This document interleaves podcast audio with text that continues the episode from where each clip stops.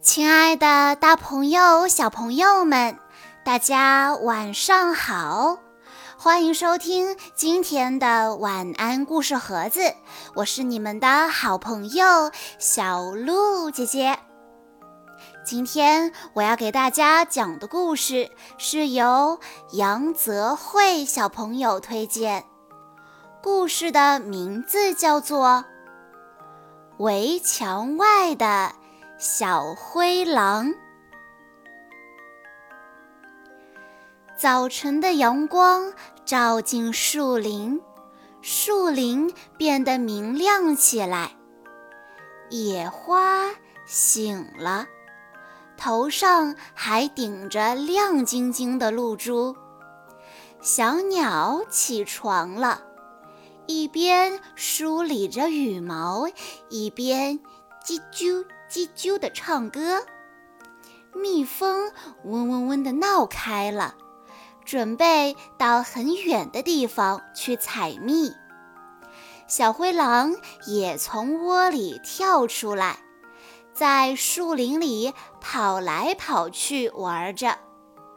狼妈妈在它背后喊：“别跑远了，就在树林里玩。”当心碰上人！知道啦。小灰狼是个听话的小狼，只待在树林里，从来不乱跑。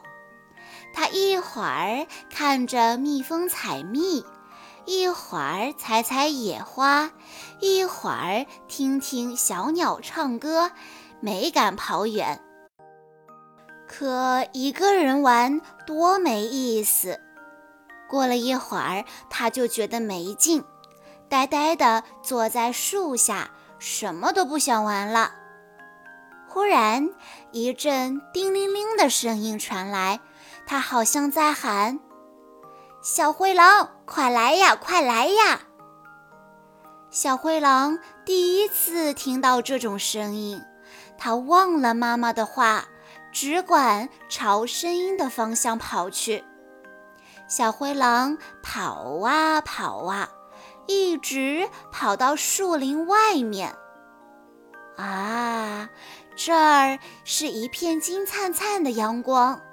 小灰狼从没见过这么亮的光，这么蓝的天，这么大的地方。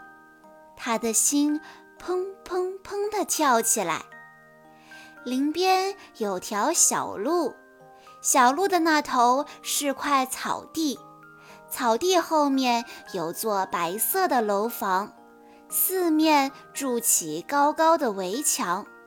刚才听见的声音就是从楼房里传出来的，一群小朋友背着书包朝那楼房的围墙里走进去。这个响着铃声的楼房，像有一种魔力，拼命的要把小灰狼拉过去。小灰狼不由自主地穿过小路，跑过草地，朝那楼房奔去，躲在外面的草丛里。不一会儿，又响起一阵铃声，围墙里安静下来。接着传出了小朋友们的读书声，再过了一会儿，又传出小朋友们的歌声和做游戏时的欢笑声。小灰狼真想跑进去看看，可高高的围墙挡住了它，怎么也跳不过去。小灰狼喘着气跑回家，把刚才看到的事情告诉了妈妈。狼妈妈一听，吃了一惊，眼睛瞪得老大，生气地说：“什么？你跑到林子外面去了？真不听话！那楼房是座学校，里面有好多人呢，你千万别去那儿。”小灰狼不解地问：“为什么？为什么不能去？”狼妈妈说。为什么？因为人最坏，人用猎枪打我们，还在路上设陷阱，放套子来害我们。小灰狼没说话，耳朵抖动着，眼睛圆溜溜地转着。他想：人真的会那么坏吗？那些小朋友可一点儿都不坏呀！一定是妈妈在吓唬我。小灰狼要跟小朋友们玩，虽然妈妈不允许，但小灰狼还是每天都会偷偷地溜出去。那个学校就像有一根看不见的绳子，拴住了小灰狼的心。它常常站在林边的高坡上，躲在紫茉莉花丛后面，看看小路，看看学校。每天早晨，他都看见小朋友们背着书包，蹦蹦跳跳地沿着弯弯曲曲的小路跑向学校。每天傍晚，他又看见小朋友们从学校出来，说说笑笑，沿着小路回家。忽然，小灰狼觉得自己是那样的孤独。他真想跟小朋友们一起玩。那天傍晚，小灰狼又来到了老地方。这时，风儿轻轻摇动着树枝，抚摸着小灰狼的毛，还带着阵阵野花的清香。远处传来叮叮咚咚的钢琴声和小朋友们的歌声。过一会儿，琴声和歌声都停了，小朋友们从校门里涌了出来。有几个小朋友沿着小路向小灰狼走来，他们在树林边站住了，叽叽喳喳地说着话。可他们就是没看见小灰狼，紫茉莉花丛遮住了小灰狼的身子。小灰狼的心又砰砰砰地跳起来，他忍不住直起了身子，大声喊：“喂！”小朋友们抬头一看，哎呀，在那高坡上，紫茉莉花丛后面有只灰狼，他们吓得大叫起来：“狼来了，快跑啊！”一边喊一边跑，全都跑掉了。小灰狼心里难过极了。哎呀，小朋友们都不理我，他哭了起来，哭得好伤心。其实，刚才那几个小朋友并没有全部跑走，有个名叫东东的小朋友。跑到半路就停住了。东东想：“诶，刚才那只小灰狼叫我们有什么事呢？他想干什么呀？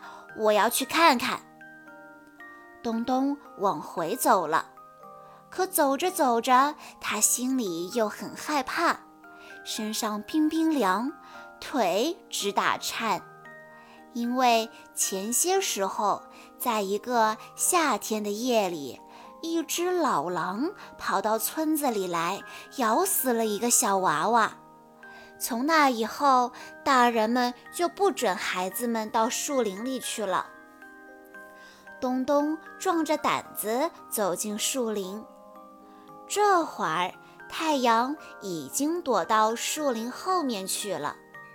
林子里流动着夕阳的红光，在那稀疏的树荫下，石蒜花开着，一片火红。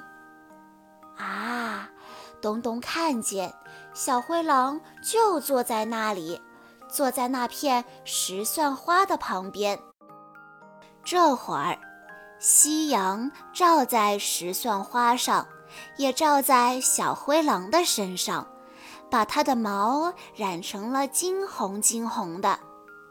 小狼低着头，咧开大嘴巴在哭，两行亮晶晶的眼泪挂在脸上，一副可怜巴巴的样子。东东觉得那小灰狼并不凶，也不难看，甚至还挺可爱的呢。他忘记了害怕，跑过去问：“小灰狼，你干嘛哭呀？”小灰狼抬起头来说：“我想跟你们玩，可你们都不喜欢我。”东东说。别哭，别哭了，我喜欢你。以后我们就是朋友了。小灰狼笑了。小灰狼让东东骑在他的背上，绕着大树跑来跑去。他们还一起捉迷藏。后来，东东又从书包里拿出一本童话书来，讲故事给小灰狼听。在故事里，狼都是坏蛋，喜欢吃小羊、小兔、小鸡，还会咬人。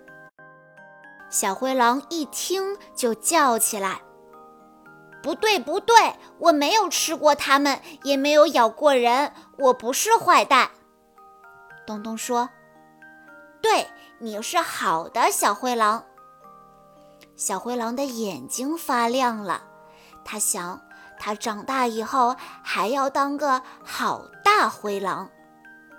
太阳已经回家，树林里暗下来了。